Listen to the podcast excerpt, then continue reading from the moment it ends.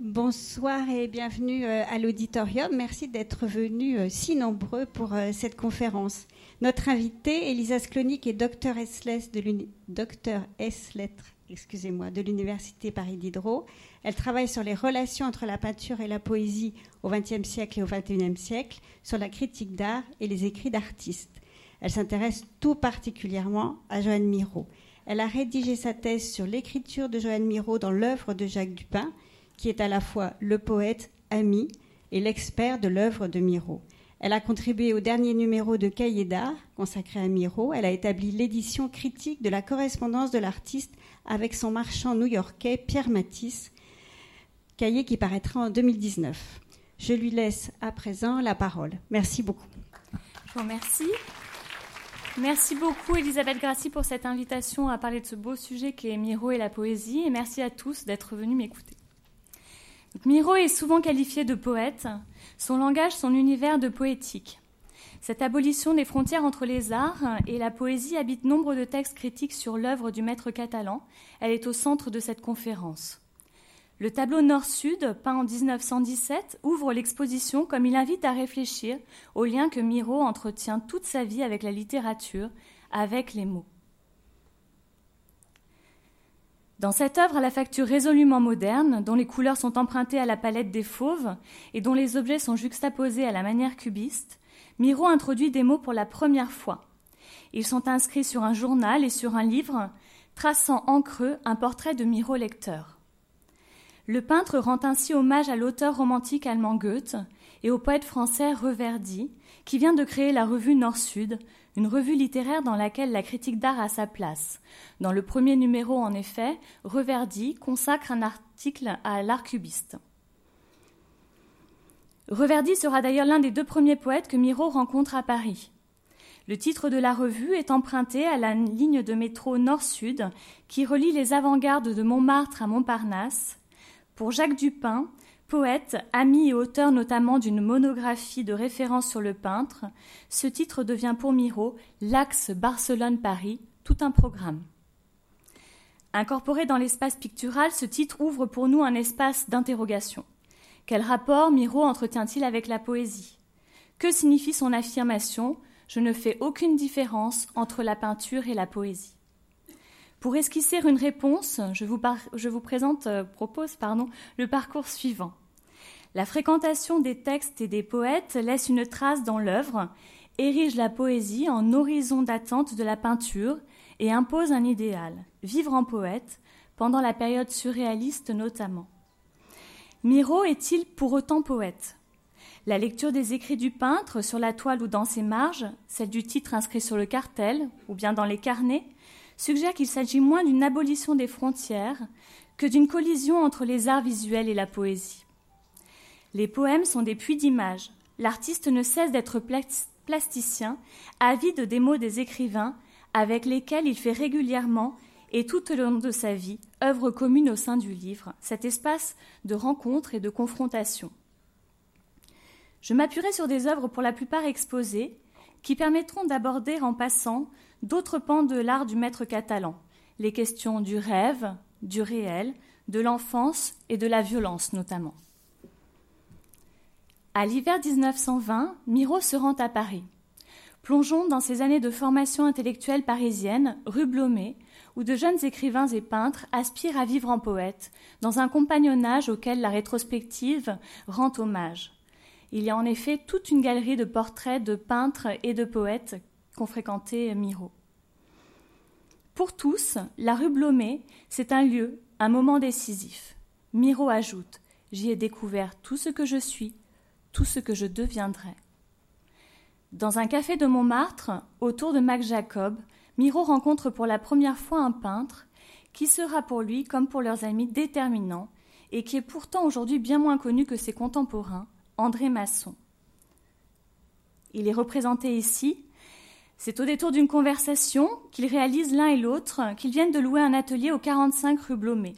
L'adresse euh, est donc aussi l'objet de ce tableau, donc Délie Lascaux, la maison de l'homme plume.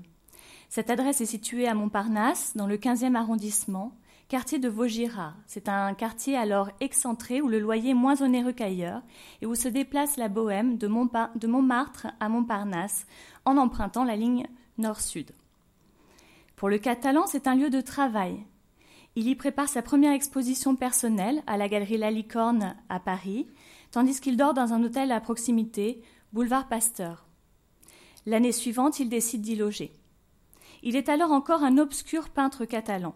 L'arrivée rue Blomet marque le vrai commencement de sa vie parisienne et la rencontre de son monde particulier, comme pour nombre d'artistes des avant-gardes pour qui Paris est alors la capitale du monde, celle qui remue, provoque à chaque séjour une nouvelle commotion et révèle, artistiquement parlant, j'emprunte ces mots à Miro. Promis à la démolition, ces ateliers sont un lieu de vie. D'un côté du mur percé, Miro, tel un ascète, mène une vie austère et réglée. De l'autre côté du mur, qui réunit donc plus qu'il ne sépare deux ateliers marqués par un même délabrement, vit Masson avec sa femme et sa fille. Il abrite pendant un temps une gazelle qui retrouve un jour sa liberté. Là, des peintres et des poètes en devenir conquièrent ensemble leur âge d'homme, selon l'expression de Michel Léris. Car l'atelier de Masson est pour ainsi dire un atelier collectif, peuplé de jeunes hommes de la même génération, aux aspirations et aux horizons divers. Masson fait figure de maître à penser, dit Miro. Son atelier, comme sa bibliothèque, sont ouverts à tous les familiers. Il a fait euh, la plupart du temps des portraits d'ailleurs de ses familiers, je vous en projette quelques-uns. Parmi ses familiers, Élie Lascaux, dont on a vu qu'il a fait un, portrait de Masson, le poète Georges Limbourg, qui introduit Jean Dubuffet, Roland Tual, dont Michel Léris loue le don verbal extraordinaire, cet homme à la verve si fertile qui reste paradoxalement un poète sans écrit. Michel Léris, donc, qui fréquente quotidiennement le 45 rue Blomet et y introduit Georges Bataille. Antonin Artaud, Armand Salacrou, le poète américain Evan Shitman. Quant à Desnos, il y est conduit fin 1923 ou début 1924 par Georges Limbourg qui y vit provisoirement. À son tour, au printemps 1925, il présente les artistes de la rue Blomet à ceux de la rue du Château. Jacques Prévert, Marcel Duhamel, Yves Tanguy, rejoint presque tous les jours par Raymond Queneau. Avec la rue du Château et la rue Fontaine, où réside André Breton, le 45 rue Blomet est l'un des lieux clés du surréalisme. C'est néanmoins un foyer de dissidence à l'égard du mouvement. Masson y est en effet maître sans doctrine, son atelier n'est pas le creuset d'une nouvelle école, ce qui implique une nécessaire résistance aux injonctions de Breton. Masson et Breton sont des figures inverses du mentor. D'un côté, il y a l'ami, de l'autre, le chef de file, le maître intransigeant. L'atelier de Masson est le cadre d'une vie de bohème où la faim est trompée par l'alcool et occasionnellement l'opium. C'est un espace de vie et un espace de jeu. Vous voyez Michel Léris jouer au dé. Où Ernest Hemingway apprend à Miro à boxer, tandis que Masson récite des vers de Mallarmé lorsque ses pieds sont coincés dans le plancher. La nuit, l'atelier est aussi le lieu qu'il quitte pour les dancings ou pour des errances nocturnes à Paris. Ils se distinguent alors par leurs extravagances qui ne provoquent pas toujours le rire. Ainsi, Limbourg a-t-il pu manifester son esprit de conteur lyrique jusque dans la cage d'un commissariat. Il sème le désordre, mène ce qu'il considère être une vie d'artiste, une vie de poète surtout. Lors de l'hommage à Saint-Paul Roux, en juillet 1925, Saint-Paul Roux, je vous le rappelle, c'est ce poète qui, quand il allait dormir, mettait un petit écriteau sur la porte de sa chambre Je travaille. Dans le tumulte général, donc en juillet de 1925, un tumulte général déclenché par les surréalistes à la suite de propos allemands tenus devant Max Ernst par la mondaine Madame Rachilde, Miro et Léris s'élancent pour clamer à travers une fenêtre brisée à bas la Méditerranée pour Miro, à bas la France pour Léris. Un acte de bravoure rapporté notamment dans l'âge d'homme, qui vaut au second de rudes coups, mais aussi le statut de petit héros. L'atelier, c'est aussi un lieu de travail, l'espace décisif de la conquête de soi dans la proximité des autres. Ces jeunes gens y conquièrent leur identité artistique à force de conversation, de confrontation, d'encouragement. Le peintre catalan n'a de cesse de proclamer combien il était encouragé par ses amis, ces gens qui pour lui étaient des frères. L'atelier, c'est l'espace des premières fois partagées. Première gravure de Masson en 1924 pour illustrer Soleil bas de Georges Limbourg.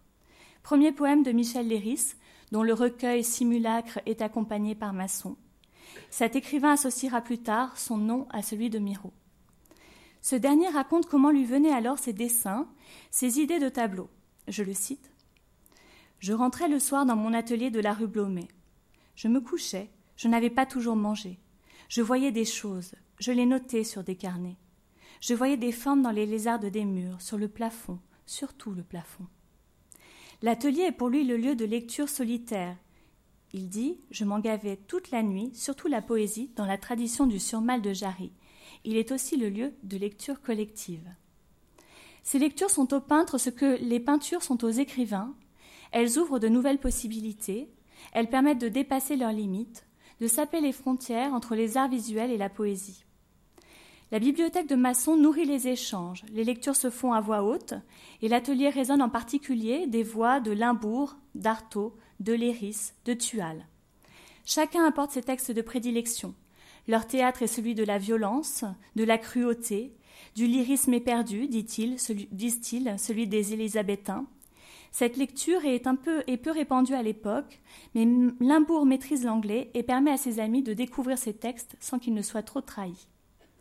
Lautréamont, Nerval, Baudelaire, Rimbaud, Blake, Quincy, Roussel, Reverdy, Richter, Freud, Fantomas, Musil, Rétif de la Bretole, Cyrano, les poètes précieux sont aussi conviés rue.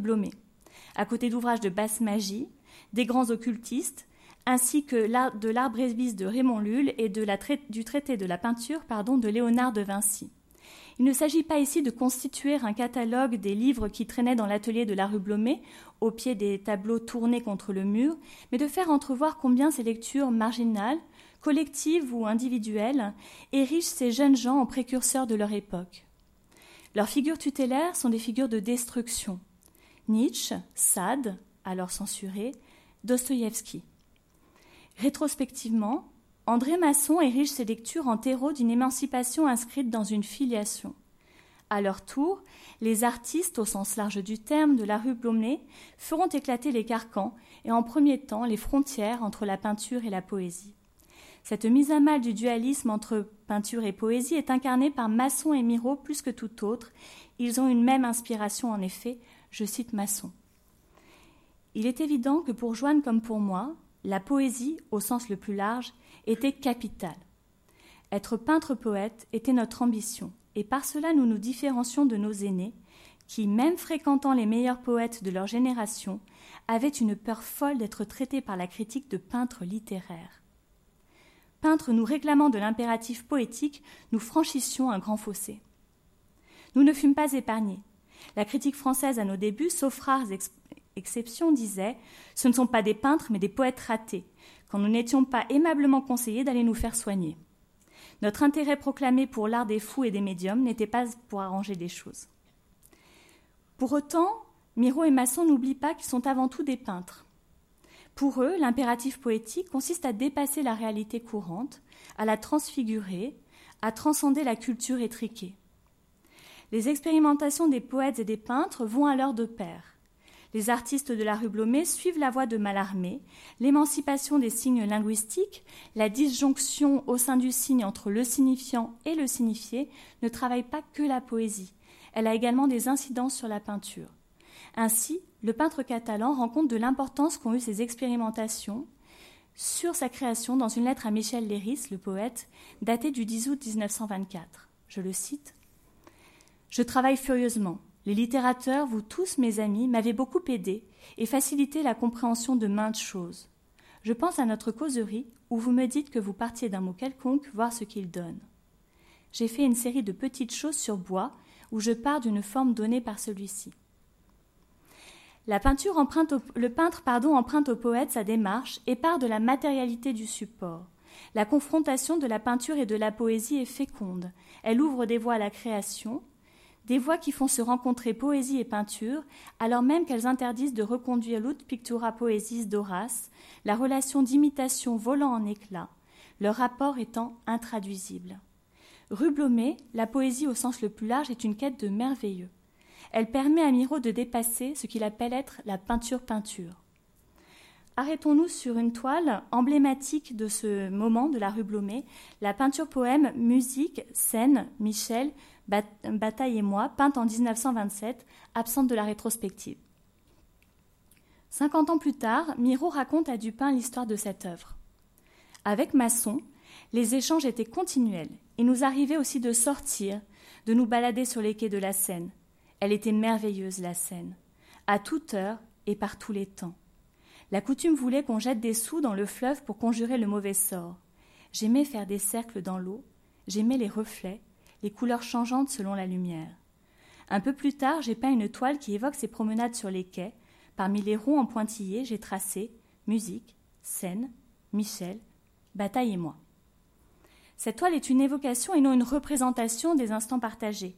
Miro est absent, reste Michel Léris et Georges Bataille. Le prénom seul du premier rappelle qu'il est très proche de l'artiste. L'inscription est soignée et fait écho aux spirales constituées de pointillés. Je ne sais pas si elles sont très visibles pour vous. Celles qui se dessinent dans l'eau lorsqu'on y jette une pièce de monnaie. Les pointillés rendant souvent chez Miro le mouvement. Ces spirales colorées sont le seul écho aux notations impressionnistes du peintre. Les reflets changeants de teinte selon la lumière. Ces motifs contrastent avec le fond marron dont ils se détachent. Ce fond rend les spirales et le rond rouge fascinants, en même temps qu'il envahit toute la toile et entraîne la fusion de tous les éléments du décor parisien. La merveilleuse scène envahit toute la surface, paysages urbains et ciel disparaissent, eau, terre et ciel sont indistincts. Ce fond semble avoir été considéré par Michel Léris lorsqu'il évoque en 1929 dans Documents, la revue de Georges Bataille, ces immenses toiles qui avaient l'air moins peintes que salies, troubles comme des bâtiments détruits, aguichantes comme des murs délavés sur lesquels des générations d'artistes, alliés à des siècles de bruine, ont inscrit de mystérieux poèmes, longues taches aux configurations louches, incertaines comme des allusions, des alluvions pardon, venues on ne sait d'où, sables charriés par des fleuves aux cours perpétuellement changeants, assujettis qu'ils sont au mouvement du vent et de la pluie. Donc c'est une vue de la rétrospective. Il y a ici fusion des éléments et révélation du pouvoir d'attraction de cette toile qui ouvre la temporalité. Elle est une peinture poème puisqu'elle fait exploser les frontières entre la peinture et la poésie. Elle est une synesthésie puisqu'elle convoque en un seul lieu donc la musique, celle des mots tracés, et la littérature par la mention des amis écrivains. Miro est peintre dans la proximité des poètes. Des poètes amis attirés aussi par cette boue bain des origines. Le regard du spectateur y plonge à son tour, baigne dans la scène, moins à sa surface qu'en son fond marron, irrégulier, boueux, originel. Miro, Léris et Bataille portent tous trois un vif intérêt aux origines. Le peintre n'a de cesse de se plonger dans ses racines à Montreuch notamment. Léris part en 1941 31 pardon, à la rencontre des civilisations et des arts dits primitifs en tant qu'ethnographe et devient spécialiste avec ses fonctions au Musée de l'Homme. Bataille enfin invite dès 1929 toutes ses activités à se confronter au sein d'une même revue, Document. Peintre poète, Miro dans son tableau et par ses mots s'inscrit aussi dans une filiation, celle de Baudelaire, poète parisien qui transforme la boue en or et conclut dans son salon de 1846 la vie parisienne est féconde en sujets poétiques et merveilleux. Le merveilleux nous enveloppe et nous abreuve comme l'atmosphère, mais nous ne le voyons pas. Ce merveilleux, les amis de la rue Blomet, peintres et poètes, se proposent de le débusquer dans le quotidien. Miro peint des œuvres habitées par des références littéraires, celles des écrivains amis, celles des écrivains admirés, Confucius, Socrate, les mystiques, et celles des contemporains avec lesquels il converse. Pour lui, qui en Catalogne a fréquenté les revues littéraires françaises comme catalanes et les poètes, les découvertes parisiennes sont avant tout liées à la poésie. Je le cite Les poètes auxquels Masson me présenta m'intéressaient plus que les peintres que j'avais rencontrés à Paris. J'étais enthousiasmé par les idées nouvelles qu'ils apportaient et surtout par la poésie dont ils discutaient. Au moment où il cherche son identité artistique, la poésie est un moyen de dépasser sa peinture, son impact sur son œuvre est plus important que les recherches picturales des autres plasticiens. Parmi ses lectures favorites, il mentionne les poètes, les poètes purs, Rimbaud, Jarry. Ce, peintre travaille en poète travaille en particulier ses œuvres. Arrêtons-nous sur une toile exposée dans la rétrospective Peinture l'addition de 1925. Elle peut être sous-tendue d'une part par ces murs d'atelier fascinants qui entourent le peintre lors de ses lectures nocturnes et qui donnent au fond de ses toiles cet aspect sali, terme employé par Michel Léris. Mais elle est aussi travaillée par le roman de Jarry, Le Surmal, que l'affirmation de Marcueil ouvre. L'amour est un acte sans importance, puisqu'on peut le faire indéfiniment. Margit Rowell lit l'addition comme une illustration de ce texte reconstitué de mémoire.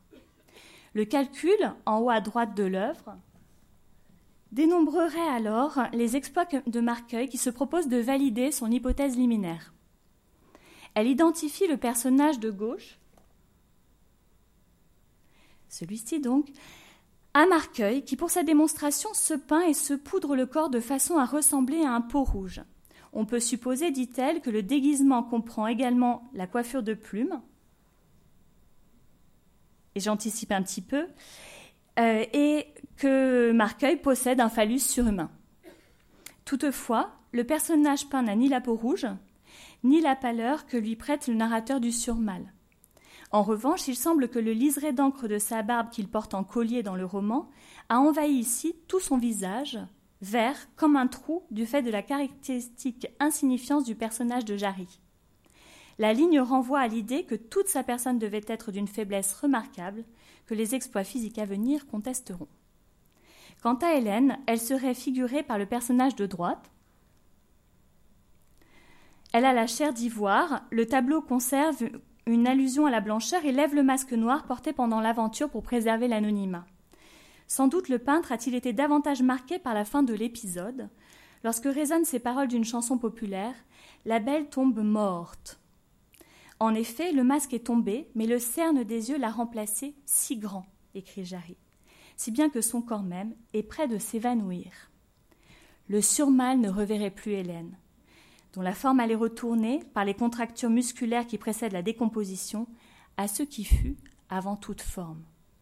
Miro attaque la figure féminine à présent de l'ordre de l'informe. Son corps est réduit à une ligne qui ne trace plus aucun contour, une ligne approchée par un cercle et une tache rouge. Pour Margit Rowell, le contour en poitillé d'un vagin dilaté contrastant avec la tache rouge du vagin dans son état normal. Peut-être que cette tache rouge, écho à celle qui orne la, protubérance pardon, de Marcueil, est une réminiscence de la rose vermillon, pareille à un morceau arraché de son épiderme de peau rouge, tout entier couleur de bouche. Enfin, le motif circulaire, à gauche donc, ressemble à un œilleton à travers lequel le savant docteur Batubius surveille l'expérience. On y reconnaît également en pointillé les vecteurs symbolisant la direction de son regard, selon Margit Rowell. Il peut néanmoins aussi être interprété comme l'entonnoir de cristal, vibrant d'une espèce de trille macabre décrite ainsi par Jarry. Il eut l'air, avec le reste des fleurs, d'un grand monocle pour cyclope méchant qui les regardait, ou d'un tromblon de brigands sur la grande route de leur amour, ou, et c'était encore pis, de la boutonnière d'un monsieur très chic, fleurie de toute une réserve de choses sanglantes qui allaient être aussi de tristes nouvelles. Pulsion scopique de Batibus ou d'un cyclope, tromblon ou boutonnière dont la menace serait figurée par un trait rouge jaillissant, la peinture ne semble pas tranchée. Quoi qu'il en soit, la violence n'est pas étrangère à cette expérience qui mène Hélène au plus près de la mort. Je cite la fin du roman. L'amour est un acte sans importance puisqu'on peut le faire indéfiniment. Indéfiniment. Si, il y avait une fin, la fin de la femme, la fin de l'amour. Fin de l'amour que les deux personnages n'ont d'ailleurs pas eu le temps d'éprouver, c'est davantage le désir, les pulsions qui ont été jusque-là sondées, si bien que le surmal n'a pu échauffer son cœur qu'à la glace d'un cadavre, écrit Jarry. Désir et pulsion de vie s'accompagnent ainsi de pulsions de mort. L'expérience de Marcueil est proche de cette mythologie du désir qui habite la rue Baumée. L'alliance entre héros et violence, parente des coups de fouet de Sade, y revêt une dimension sacrée et évoque un retour au commencement du monde. Dans le roman de Jarry, comme chez Masson et chez Miro, la relation sexuelle a un versant douloureux. À plusieurs reprises, Hélène ressent une souffrance aiguë car elle est blessée. D'ailleurs, sa souffrance semble renforcer le désir de l'Indien. Jarry écrit Elle crut comprendre qu'il était heureux de ce qu'elle était heureuse jusqu'à souffrir. Sadique, dit-elle.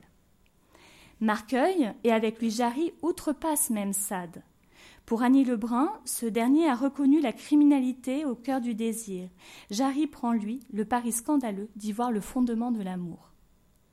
Enfin, le désir, l'acte sexuel et leur revers violent se chargent d'une dimension sacrée.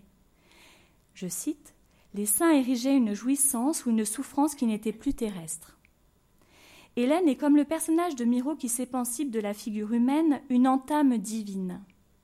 La dissolution de la forme, dans un fond qui est ici comme la boue des origines, et l'absence de clôture du sens chez Miro comme chez Jarry, semble avoir alors ouvrir la voie d'une révélation métaphysique, selon l'expression de Léris, où fond de la toile le lieu d'expression d'une angoisse métaphysique, dit Rémy Labrusse, qui insiste sur son côté macabre à la lumière de l'addition d'Aragon 1, 2, 3, 4, 5, 6, 7, 8, 9, 10, mort. Le surmal n'est pas la seule œuvre de Jarry à avoir inspiré Miro. Ses textes, ses dessins, ses pantins nourrissent l'imaginaire du catalan. Dans Peinture, l'addition, les formes des visages des deux personnages que nous avons identifiés semblent directement inspirées de la marionnette de Père Ubu faite par Jarry. Tandis que les portraits d'Ubu trouvent, eux, des échos dans des peintures de Miro que nous pas le temps de regarder ici. De manière plus explicite encore, le peintre rend hommage à cette pièce lorsqu'il illustre librement. Le projet de livre existe depuis 1948 avec Thériade, mais il voit le jour en 1966. Bien plus, Ubi finit par faire partie de Miro, qui affirme La spirale, qui est un signe courant dans ma peinture, est la spirale du ventre du but. Les, œuvres inspirées par ce personnage sont par conséquent très nombreuses. Elles touchent plusieurs disciplines artistiques, comme la céramique avec la tête du but, par exemple, que vous pouvez voir à l'exposition. L'expression peintre-poète de Masson, souvent relayée par la critique, est donc adéquate si elle ne conduit pas à nier tout à fait l'altérité entre peinture et poésie, même lorsque Miro fait œuvre de poète, d'écrivain. C'est ce à quoi nous allons nous attacher à présent. Comme Jarry a continué à donner vie à son personnage après l'aventure du bureau, Joan Miro poursuit cette entreprise jusqu'à faire lui-même œuvre de peintre et de poète, avec Ubu au Baléares par exemple. Dans cet ouvrage, publié en 1971, fruit de la collaboration avec Thériade, Miro s'inscrit dans la lignée de Jarry. Il réalise des lithographies, écrites en adoptant le même ton que le dramaturge. Ubu au Baléares donne une réalité aux attaques initiées rue Blomet contre les frontières entre peinture et poésie. Miro les réunit donc au sein d'un même livre, dans la proximité des voix de ses amis et des contemporains, mais aussi dans de la proximité de la voix de Jarry, il écrit de la poésie. Dès la page du titre, donc, il rend hommage à Jarry. L'initiale d'Ubu, qui est aussi dessin, est un, et un trait vert, une corne d'Ubu, est un trait vert et un trait vert pardon, convoque dans l'imaginaire du lecteur sa chandelle verte. Ce texte est un récit poétique tiré du carnet de 1936. Certains textes sont des reprises presque à l'identique de poèmes versifiés d'ailleurs, mais nous n'entrerons pas ici dans le détail des variations. Comme dans les poèmes qui préexistent à l'œuvre, dans Ubu au Baléares, l'enchaînement des actions semble dicté par les signifiants, comme si Miro voulait nous faire expérimenter une lecture proche de celle qu'il a pu avoir de Jarry et des poètes, en général avec la sensibilité toute particulière à la matérialité des mots qu'a un étranger. Des blocs de sonorité font naître des images surprenantes, animées par le même humour burlesque et scatologique de Jarry, que Jarry. Dès le début de cette prose poétique, en effet, le personnage féminin apparaît tel une déesse burlesque, une femme univers au caractère inquiétant, je cite Miro, donc vous pouvez lire avec moi. La belle comtesse montre sa vieille cuisse, ses entrailles cuisent les nuées, son rond, ventre éventail défie le soleil rond, les poils de ses aisselles se collent aux cils des chérubins. Les sonorités de la belle comtesse se déploient dans toute cette séquence. Ces formes sont liées à la nature, mais ne font pas seulement l'objet d'analogies. Elles menacent nuées, soleil et chérubins. Son compagnon manifeste aussi une agressivité à l'encontre de la nature, qui, comme chez Ubu de Jarry, s'amorce par le pied. L'orteil de son homme transperce l'arbre fleuri. Un mouvement descendant acheminant vers le bas corporel s'amorce alors jusqu'au merdre qui ouvre Uburois. Je cite Un oiseau se pose sur le nez de son homme et fait descendre la lune. La lune se pose sur le cul de son homme et tombe amoureuse de l'arc-en-ciel. L'arc-en-ciel s'enferme dans le cercueil. Le cercueil dit à l'écureuil Merdre, veux-tu finir? Le texte procède par concaténation, autrement dit par reprise de termes par association d'images, lune, cul, tombe, cercueil, ou de sonorité, cercueil, écureuil. Ces associations d'images sont inscrites dans la culture populaire. La lune est ici personnifiée puisqu'elle tombe amoureuse, en même temps qu'elle s'associe au cul de l'homme. Ce contact entre le cosmique et le bas corporel est propre au folklore de tous les pays, comme le rappelle Père Jim Ferrer. Les jeux d'échelle quant à la graphie des mots mettent en évidence la violence de certains motifs déjà présents chez Jarry, le cercueil et surtout merdre sont placés au centre en gros caractères. Merdre est accompagné d'une sorte de point d'exclamation qui s'achève en une flèche dénotant une certaine férocité. La merdre trouve d'ailleurs également sa place dans les lithographies. La planche 10 ainsi qu'un dessin préparatoire montrent un personnage faisant ses besognes. Il s'avère néanmoins que le bas corporel et l'humour scatologique qu'affectionne aussi Jarry sont plus marqués dans les carnets où la liberté est totale. Un autre motif caractéristique du but est convoqué par Miro, la cupidité. La planche 4 met en scène des personnages et ce qui peut être lu comme leurs paroles, de l'or. Le ton est donné, burlesque et bas corporel, humour et violence parcourent cette œuvre qui se déroule au Baléares, terre chère à Miro, qui imprègne texte et lithographie. Ainsi, une ronde de, rossignol pardon, danse la sardane. Ainsi, il y a des vagues bleues et les personnages dessinés par Miro rappellent les figures mallorquines qu'il a dans son atelier par la simplification des formes et par leurs couleurs. L'artiste explique J'ai dessiné Ubu au Baléares contre tous les ubus qui se vautrent sur les plages au mois d'août. La fin du texte fait apparaître de nouveaux personnages qui donnent à cette œuvre une dimension plus politique. Il y a en effet une mise en abîme. Le récit est fait, est en fait pardon, raconté par un soldat à son général. Un vieux général adepte du décervelage, comme Ubu, puisqu'il regarde un pigeon qui dévorait la cervelle d'une panthère. Un personnage qui peut évoquer au lecteur franco, et ce d'autant plus que les avant-gardes de la première moitié du XXe siècle ont fait d'Ubu le parangon du tyran stupide et cruel. Cette lecture est enfin légitimée par la genèse du Bureau Baléares, le contexte d'écriture de ce carnet de poèmes. Miro l'écrit à partir de novembre 1936, alors que la guerre civile a éclaté en Espagne en juillet, et le contraint d'ailleurs à rester à Paris où le rejoindront sa femme et sa fille. Et Miro achève ce carnet en février 1939, peu de temps après l'arrivée des armées franquistes à Montreuil et à Barcelone. Or, ce carnet de poèmes est aussi un puits d'images pour les tableaux de Miro. Considérons tout d'abord le français que Miro inscrit sur ses toiles et qu'il emploie lorsqu'il se livre dans l'intimité de ses carnets à la poésie.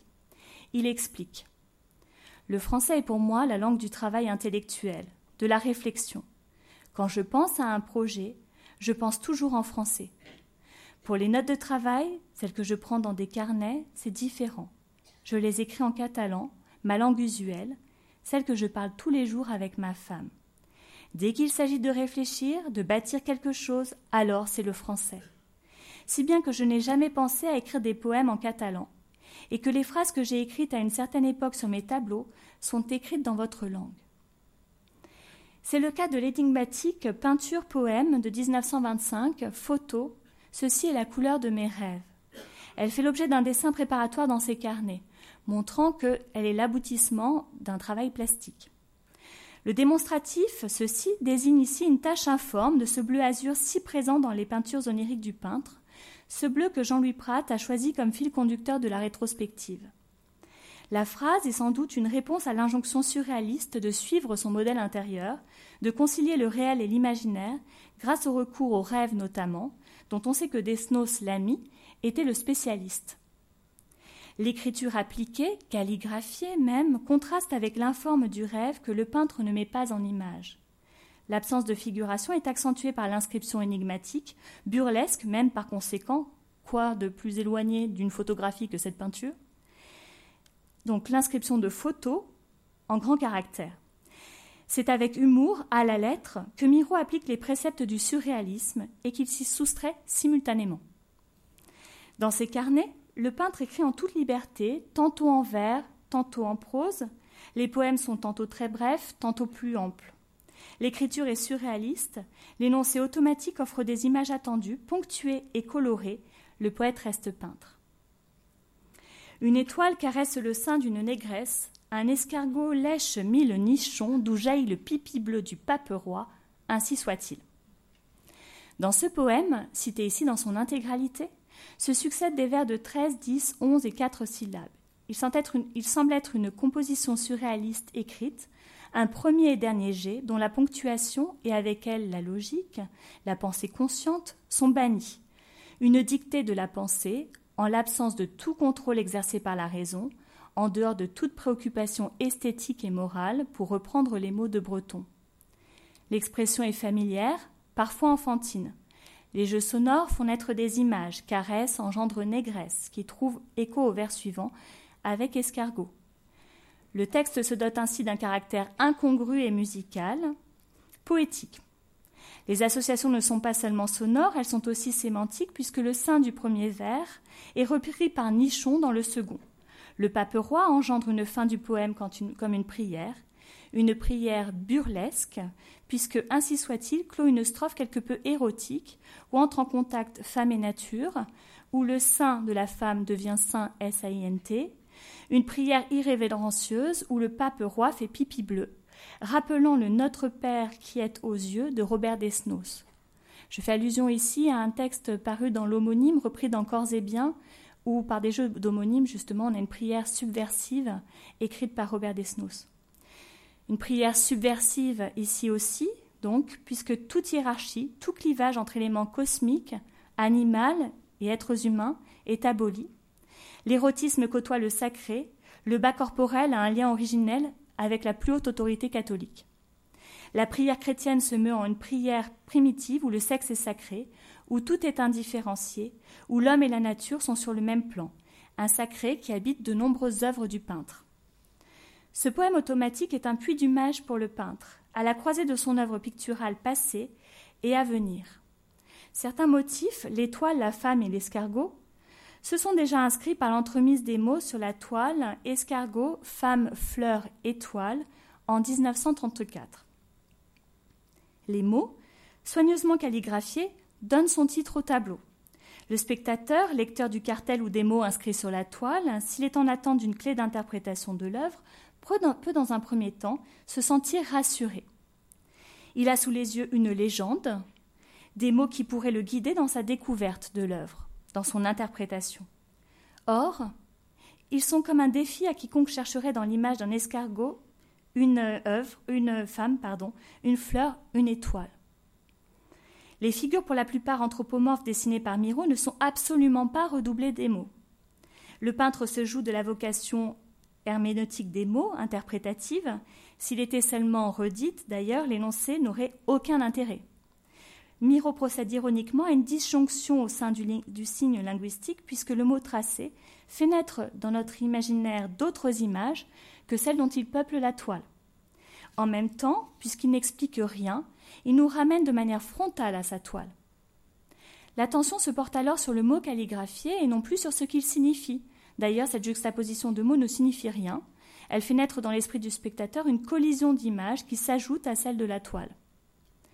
Comme ses amis poètes, Miro manipule le langage en tant que matériau sonore, certes, et la peinture se charge alors d'une autre dimension, mais surtout visuelle. Les mots sont liés les uns aux autres par le seul tracé qui fait obstacle à la lecture. Par où commencer, en effet Le mot escargot est brisé, le spectateur est contraint de parcourir incessamment la surface de l'œuvre, ne sachant par quel mot commencer, son regard est invité à lire les mots à rebours. Les mots mettent en mouvement le regard pour une exploration de l'espace de la toile. Ils deviennent énigmatiques, presque indéchiffrables. Ils sont là autant pour être vus que pour être lus.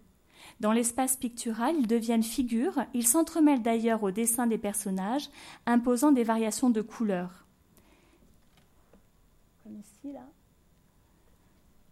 La ligne qui trace les, contours et les lettres est la même, et c'est la dimension plastique du mot qui est donc révélée, le signe linguistique comme association d'un signifiant et d'un signifié est disloqué.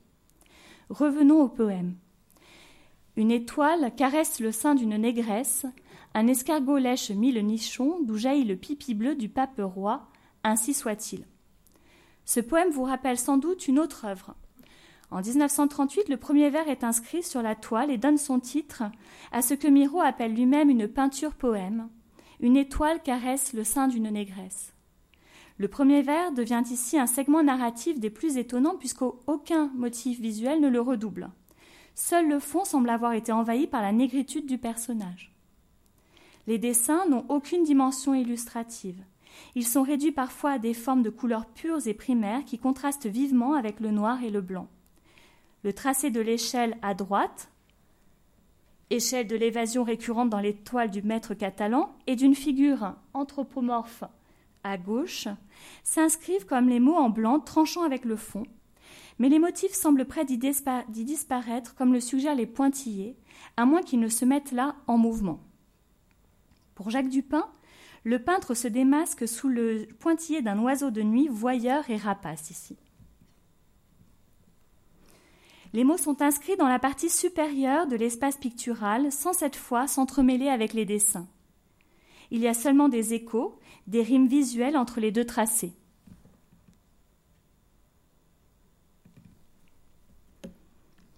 Miro semble donc moins jouer avec les mots que dans le tableau précédent. Notre attention se porte sur un énoncé poétique dont le caractère énigmatique est rendu encore plus frappant par son inscription sur la toile. Tous les éléments concourent à donner un équilibre à l'œuvre plastique. Les poèmes de Miro confèrent ainsi un caractère magique aux mots. Ils sont signes inépuisables, irréductibles au sens. Ils font naître des images inaccessibles à la seule raison. Ils se dotent du pouvoir de convoquer un univers celui de l'infant, de l'enfant qui ne parle pas, un univers où astres, êtres humains, animaux sont indifférenciés. Il se dote du pouvoir de convoquer nos sens, de nous sortir de notre torpeur. Ils érigent Miro en poète surréaliste. Ainsi Jacques Dupin nomme-t-il exceptionnellement le peintre poète lorsqu'il récite sagement, entre toile et pinceau, sa leçon de paroles incontrôlées.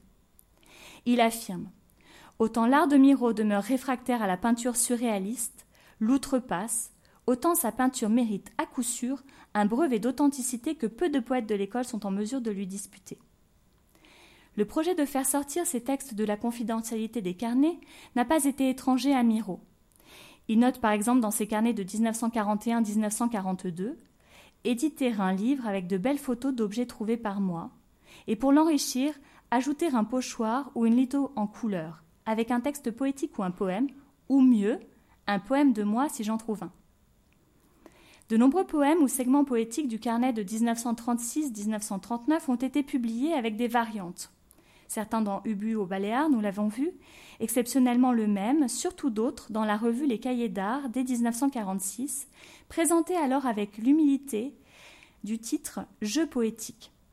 Enfin, Lorsqu'il reçoit de la revue Verve la commande d'un commentaire de son œuvre Le Carnaval d'Arlequin de 1925, Miro suit la voix de Baudelaire, pour qui le meilleur commentaire pour un tableau est un poème. Je vous propose de regarder l'œuvre pendant que je vous lis son poème, en prose, qui part du premier plan du tableau où vous pouvez voir les chevaux de fil défaits par les chats habillés en arlequin. Or, ce premier plan et ses premiers mots sont programmatiques. Les chevaux de fil d'effet, tout s'embrouille et, et se mêle. L'absence de ponctuation prescrite par l'écriture automatique intensifie les ruptures de sens et rend la fin des séquences difficiles, incertaines, arbitraires dans ma lecture nécessairement.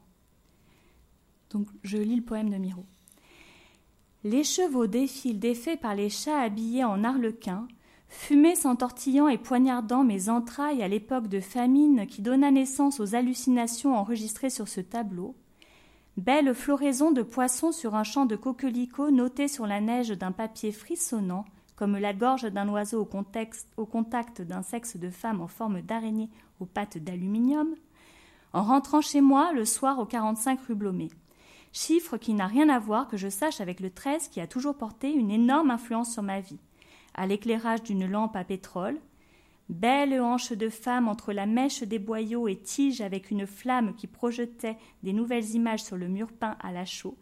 À cette époque, j'avais arraché un clou du passage clouté et j'avais mis en forme de monocle à mon œil gentleman, dont les oreilles fascinées à jeûne par la grâce d'un vol de papillons, arc-en-ciel musical, yeux qui tombent comme une pluie de lyre, échelle pour s'évader du dégoût de la vie, balles qui cognent le plancher, drame éclairant de la réalité, musique d'une guitare, étoile filante qui traverse l'espace bleu pour aller s'épingler sur le corps de ma brume qui plonge dans l'océan phosphorescent en décrivant un cercle lumineux. Le tableau et le texte partagent le même titre, Carnaval, et c'est tout un programme. Le texte du peintre est un poème en prose sans dessus-dessous. Les images littéraires, comparaisons, métaphores amplifient la transfiguration du réel présente dans le tableau. Les différents règnes, végétal, animal, humain, se mêlent pour une absence de hiérarchie sur la toile et dans le texte. Les reprises sonores contribuent à tisser des liens entre des éléments tout à fait disparates. La qualité musicale des mots ne s'efface pas au profit du sens. Elle suscite au contraire l'image suivante dans ce poème où l'initiative est laissée aux mots. Ici, Miro renoue avec une fantaisie enfantine dans le maniement du langage. Ces jeux avec la matérialité des mots reconduisent le choc produit par l'œuvre plastique. Le texte s'approche de l'immédiateté de la peinture, il s'extirpe du déroulement temporel de l'écrit. Peu de verbes sont conjugués, Miro leur préfère le participe présent. Du tableau, le lecteur retrouve la profusion d'éléments disparates, l'immédiateté, le choc. C'est donc l'atmosphère et l'impact de l'œuvre que le peintre reconduit par les mots. Même si certains éléments pourraient participer d'une déphrasis, donc d'une description précise de l'œuvre, ou bien d'une explication. Outre les chats du premier plan à l'écheveau de fil, le texte convoque l'échelle pour s'évader, la musique d'une guitare, les étoiles filantes, et peut-être le monocle avec euh, deux représentations Dieu.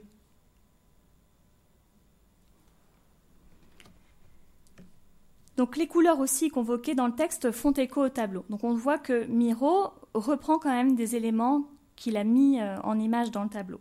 Il introduit aussi des éléments biographiques dont l'un pourrait donner une clé de lecture.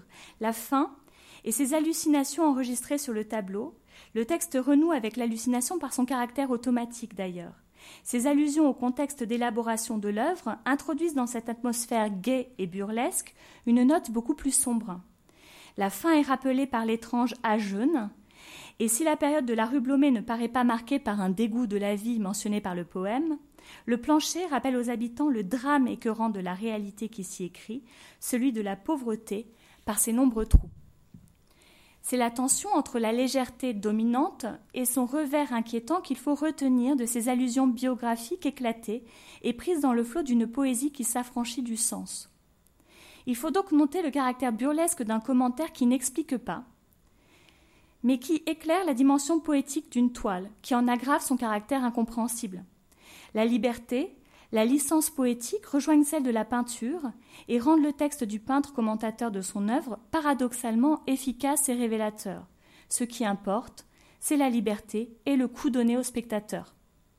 Ce poème est ainsi une explication en acte de son œuvre, un éclaircissement par la création et non une élucidation par l'interprétation. Plus que ces textes, bien moins connus que ces tableaux, et pour certains tout à fait confidentiels, car jamais sortis de ses carnets de travail de son vivant, ce sont les tableaux de Miro qui lui ont valu d'être affublé de l'épithète homérique peintre-poète. Cette expression recouvre néanmoins parfois un cliché.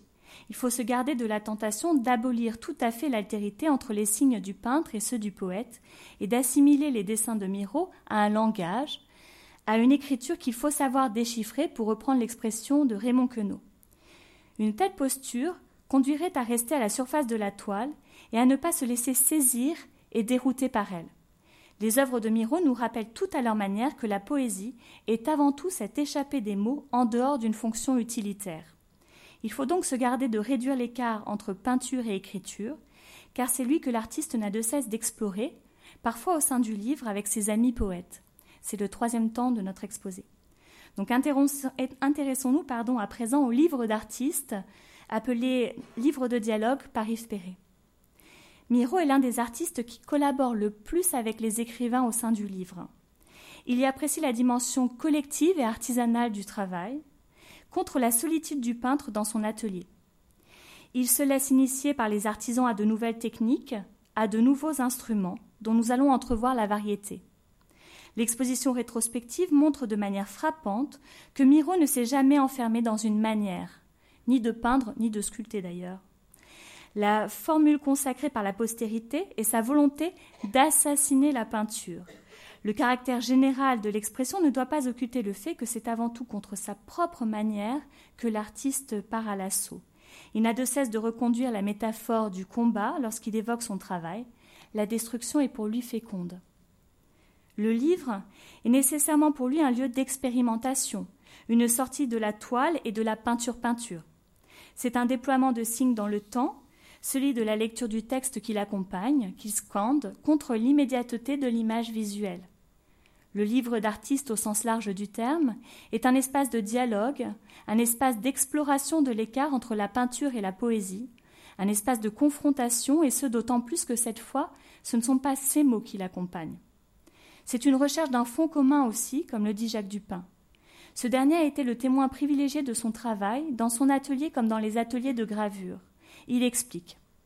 Surtout, ce qui pousse Miro à graver et à lithographier avec tant de force et un tel souffle, c'est la poésie, et le désir de joindre la poésie de sa peinture à l'écriture des poètes. La poésie est donc à l'origine et à l'horizon de son travail au sein du livre. Celui-ci procède d'un élan amoureux presque qui se situe souvent au revers de la violence, nous l'avons vu. Unir la poésie du peintre et du poète tout en préservant la singularité de chacun, c'est revenir à l'étymologie du, mot poésie, pardon, à l'acte de créer lui-même nous tâcherons d'entrevoir quelques lignes de force du travail de Miro avec les poètes au sein du livre.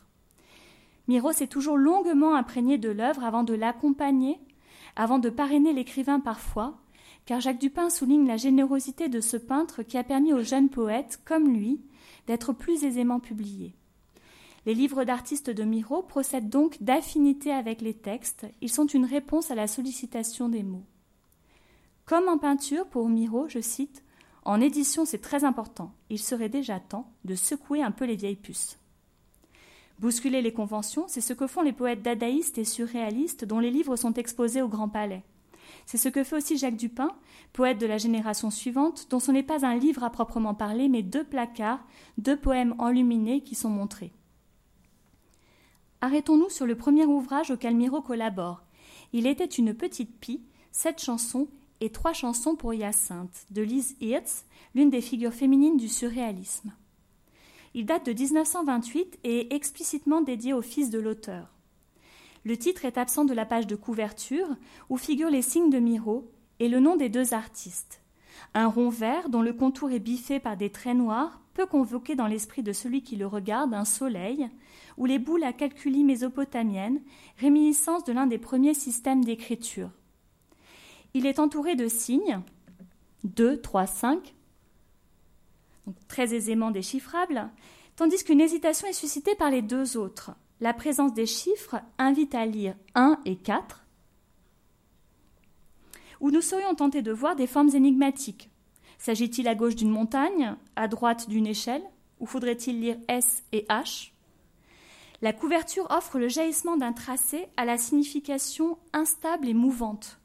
Comme une écriture des origines, un tracé lié à l'enfance à la fois simple formellement et inaccessible à l'adulte, qui peut enfin être ramené au jeu de la marelle quasi universel. Le choix de la technique, le dessin, et le titre de l'ouvrage Il était une petite pie, que le lecteur découvre ensuite, achève de le plonger dans un univers enfantin. La page de couverture ouvre ainsi un espace de jeu au lecteur spectateur. Or, lorsque Hirtz et Miro réalisent ce livre, l'enfance est valorisée par les avant-gardes. Elle est pour les surréalistes une porte ouverte au merveilleux, une fracture dans le temps. D'ailleurs, les textes de Hirtz sont des chansons destinées à un enfant. Elles rappellent le lien originel de la poésie et de la musique. Le titre de l'œuvre, Il était une petite pie, premier vers et titre de la première chanson, nous plonge dans l'univers oral des contes. Les jeux sur les sonorités sont libres mais constants. Le dessin, les dessins de Miro offrent un contrepoint aux mots. Ils paraissent spontanés. Ils n'ont pas de valeur illustrative, mais exhibent au contraire leur émancipation à l'égard d'une conception anecdotique de l'illustration, comme mise en image des petites comptines ici. Alors voici la deuxième histoire, une petite pomme. Une petite pomme, un jour d'été, s'en est allée, roulée, roulée, loin du verger, des dents cruelles, et loin des piqûres d'abeilles. Une grosse pierre voulut l'arrêter, elle s'est dépêchée de la manger, et dans le ciel s'en est allée. Donc après cette histoire, Miro s'empare des mots et de la, de la chanson ciel, pomme, pierre, dans un espace divisé en sections. C'est une manière de se priver de leur représentation visuelle. La page n'est pourtant pas exempte de dessins, il y a ces tracés noirs et le rond rouge. Ce dernier rappelle la pomme, certes, mais propose par sa forme une allusion plus relâchée à la pierre ou à un astre du poème. Le signe de Miro a plusieurs significations possibles. Il n'est pas stable. La part d'agression n'est pas absente de la chanson avec les dents cruelles et les piqûres d'abeilles. L'enfance, chez Hirtz comme chez Miro, n'est dénuée ni de violence ni de cruauté. Elle va de pair avec la destruction, avec une violence fondatrice. Celle-ci est tournée contre l'individu, car les chansons de Hirtz et les dessins de Miro semblent se fondre dans un anonymat, celui des contes et des chansons populaires de tradition orale, celui des dessins où convergent le primitif, le préhistorique et l'enfant. Or, ces dessins que l'on peut qualifiés a priori d'enfantins, sont le résultat de cette âpre conquête des pouvoirs perdus depuis l'enfance, selon l'expression de Jacques Dupin, une manière pour Miro de répondre à une injonction qu'il formulera lui-même en 1951. Il faut remonter jusqu'aux sources de l'expression pour retrouver le collectif. Ce collectif, pour euh, Michel Léris, est l'enfance du monde. En dépit de l'apparente simplicité des dessins et des poèmes, l'enfance ne verse donc pas dans l'ingénuité. Elle est liée au caractère sacré et au merveilleux, si bien que Miro lui-même n'est pas étranger à la construction d'un mythe Miro-enfant, avec cet ouvrage notamment. Ce mythe a été déterminant dans la reconnaissance et le succès de son œuvre à la fin des années 20 et dans les années 30, mais avec un revers.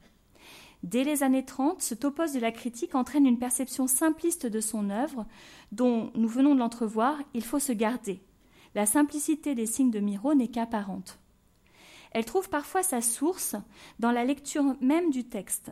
Les lithographies que Miro réalise pour parler seul en 1950 accompagnent un texte d'une apparente simplicité.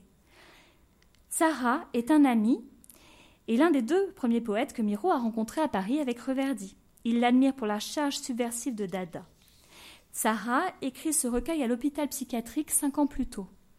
Or, le fou est parent de l'enfant dans son rapport singulier au langage, car il ne se, soucie guère pardon, de la logique. Je cite une strophe de ce poème. Et l'insecte noir des tresses t'a conduit à la rivière. Y a-t-il des rivières où se baignent les rivières? La simplicité syntaxique et le caractère intempestif des textes trouvent un écho dans les figures de Miro, tracées en noir, comme des signes calligraphiés, ou donnant naissance à des figures anonymes dans des couleurs primaires, dans des aplats de couleurs pures, quand le collage du papier journal matérialise la juxtaposition de segments narratifs étrangers les uns aux autres, ce que vous pourrez voir dans l'exposition. Les traces en liberté que laisse le peintre font écho à l'émancipation des mots. Les signes du peintre et du poète semblent ainsi jaillir de la même source. Parfois, certaines identifications d'un motif d'écriture à un motif de peinture semblent possibles, comme avec les gravures d'à toute épreuve d'Éluard en 1958. Quand des figures anthropomorphes mais non singularisées encadrent un poème évoquant les villages de la lassitude où tous les êtres sont pareils. Néanmoins, le lecteur-spectateur perçoit autant que les accords les dissonances entre les images verbales et visuelles. Quelle lassitude peut-il en effet percevoir dans les couleurs primaires, dans les lignes aussi bien droites que courbes qui, encadrent le texte? Ne reconduisent-elles pas plutôt le mouvement des métamorphoses, comme celle des bras nus, comme des jets d'eau? Dans cet ouvrage en particulier, l'importance de la matière est saisissante. En effet, plutôt que de chercher une surface lisse, Miro explore les caractères du bois, il prolonge l'estrie de sa main. À plusieurs reprises, il évoque la matière comme sa partenaire, engagé avec lui dans un corps à corps amoureux ou guerrier. Ces images rendent bien compte du travail du graveur qui attaque le support avec la pointe sèche, que Jacques Dupin désigne comme une arme blanche. Il les attaque aussi ces surfaces avec l'eau forte, métaphore qui désigne l'acide, ou bien avec des objets trouvés, le clou, le tournevis, par exemple. Dès lors, le geste du peintre graveur matérialise l'entreprise de déstabilisation des mots et du texte entrepris par l'écrivain. Les signes du peintre forcent le lecteur à porter une attention particulière à leur répartition sur la page. Il lui rappelle que la poésie libère les mots de leur dimension utilitaire. Il contraint le lecteur à percevoir les mots du poète comme ceux que, peintre, il inscrit sur la toile, comme des signifiants visuels et sonores. Les signes de Miro modifient la lecture, voire l'interrompent momentanément, trouent le texte donc, ils créent des silences. La page est exhibée comme un espace d'inscription. Au sein du livre d'artiste, il est flagrant que la poésie est comme la peinture une appropriation de l'espace.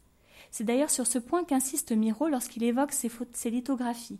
Je le cite La typographie, la mise en image, les blancs, voilà ce qui doit guider l'artiste auquel est dicté, j'insiste sur ce mot important, écrit-il, ce qu'il lui faut faire. Cela est sensible dans les placards réalisés par Miro avec Jacques Dupin.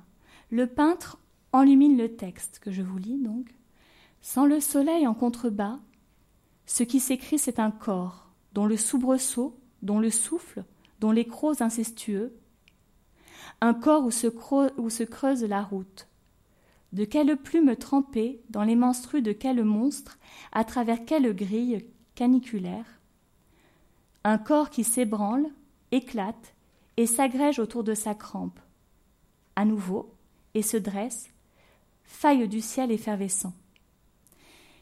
Les traces de Miro s'inscrivent dans les marges du texte ou entre les strophes, exhibant et comblant à la fois le vide laissé par le poète. Il enlumine au sens de mettre en lumière, car le caractère informe de ses traits renvoie ici à la fois à l'hermétisme du texte, à l'illisibilité produite par les ruptures syntaxiques notamment, et aux traits d'écriture.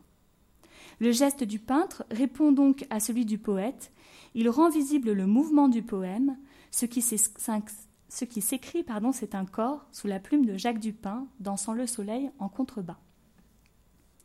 Par conséquent, la simplicité apparente des signes de Miro s'accorde donc à la ruine de l'illustration au sens traditionnel du terme, à une poésie libérée de l'anecdote et de la représentation, à une poésie qui a opéré une rupture au sein du mot même, entravant le tissage du texte, l'illustration ne peut pas répondre par un mimétisme. Miro lecteur interprète librement les textes, il les illustre au sens étymologique du terme, il les met en lumière avec la violence de l'éclat, après s'être longuement imprégné des mots du poète, son autre. Il s'accorde moins à des motifs qu'à la naissance des mots mêmes, rend sensible le surgissement des traits d'écriture ou de gravure. Avant de conclure, évoquons simplement le mouvement inverse, celui de l'écrivain qui doit accompagner de ces mots l'œuvre du peintre, en l'occurrence les constellations. Cette série de gouaches dont certaines sont exposées a été peinte pendant la Seconde Guerre mondiale et elle a donné lieu à un livre d'artistes sous l'impulsion du marchand new-yorkais de Miro, Pierre Matisse. C'est à Breton qu'il incombe d'écrire, c'est la poésie qui s'impose alors à lui, celle de prose parallèle. L'ouvrage n'est pas exposé, mais il est disponible dans la collection Poésie Gallimard si vous voulez prolonger l'exploration de l'œuvre de Miro à travers son dialogue avec la poésie du chef de file du mouvement surréaliste. Donc si Miro affirme Je ne fais aucune différence entre la peinture et la poésie, il ne cesse d'être peintre. Nourri des textes des poètes admirés ou admis, ou amis, il s'empare des mots dans ses carnets certes, mais aussi dans sa peinture, pour repousser les limites de celle-ci, pour faire du mot une image magie, dit la Bruce, qui permet de dépasser la peinture.